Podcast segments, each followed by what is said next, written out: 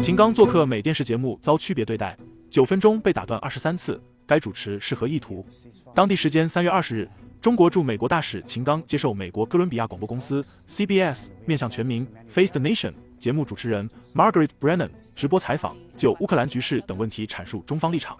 对于中方是否会参与谴责俄罗斯的问题，秦刚大使回应说：“中国是解决问题的一方，不是制造问题的一方。中方一直在劝和促谈，呼吁停火止战，也将继续这么做。”一味谴责无济于事，我们需要的是智慧、勇气和有效外交。中方能同危机所有相关方说上话，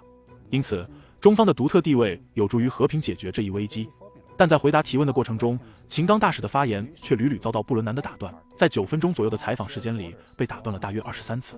与之相比，在同一天二十日接受该节目采访的美国防部长奥斯汀、乌克兰驻美大使马尔卡罗娃等嘉宾，他们的发言却几乎没有遭遇过布伦南打断。布伦南这一既不礼貌又搞区别对待的做法，也引起一定的争议。在不少外国网民鼓吹布伦南所谓强势表现、提问犀利的同时，也有一些网民提出异议，认为布伦南打断发言的行为粗鲁无礼，明显预设立场，破坏了秦刚大使的回答。公开资料显示，布伦南主持的面向全民节目是美国 CBS 电视台的一项王牌节目，通常会采访知名官员、政界人士和专栏文章作者等。它是美国电视史上运营时间最长的新闻节目之一，也是观众最多的美国政治谈话节目之一。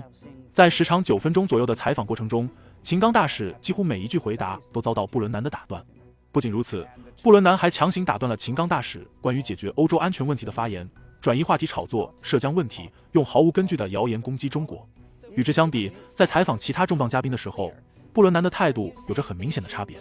同样是在二十日这天，美国防部长奥斯汀、美国会参议院共和党领袖麦康奈尔、乌克兰驻美国大使马尔卡罗娃等多位重要嘉宾也都做客面向全民节目，接受了布伦南的采访。但根据 CBS 发布的采访实录，这几位嘉宾在回答提问时几乎都没有遭到打断。例如，在对奥斯汀的采访过程中，布伦南在不到九分钟的时间里提出了十一个问题，但几乎没有打断过奥斯汀的任何回答。